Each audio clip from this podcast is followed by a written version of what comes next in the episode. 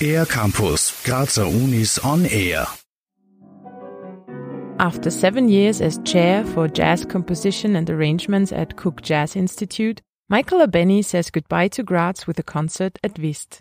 When I go back to the States, I always tell people about the situation here, the faculty, how the school is run, uh, the advantages of being in this environment.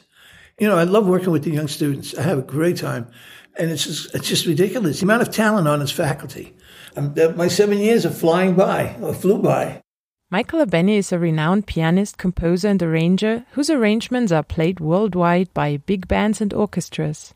He has worked with and arranged music for artists such as Randy Brecker, John Scofield, Patti Austin, Mike Stern, or Liza Minnelli. Apart from his award winning compositions and arrangements, he's also a committed educator. Being self taught, uh, I let them do what they need to do. Show me what you can do. I offer constructive criticism. What I do expect from my composition students is that they know the history of the music they're writing about. You don't have to write like these these people, but you should understand where the music came from. I don't care if you make mistakes. You know, the old line, strong and wrong. You know, if you're going to be wrong, be, you know, be loud about it. You know, don't, don't whisper. Michael Abene appreciates the fact that Graz has a lively jazz scene and that students have the opportunity to form their own bands and gain performing experience.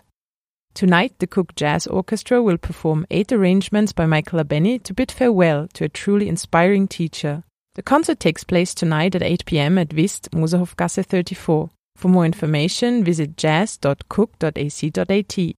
Finally, we asked Michael Abene to complete a few sentences to get some insights into this incredible artist and teacher and his time in Graz. When I wake up, first thing I do is to have a cup of coffee and uh, think about what I have to do that day.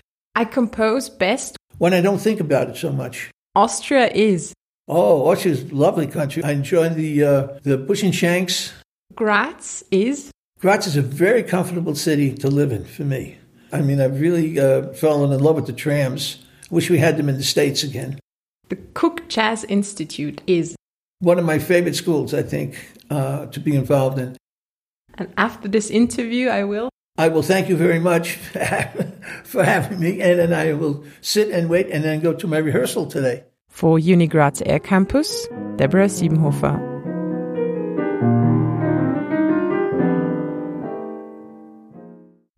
Mehr über die Grazer Universitäten auf aircampus-graz.at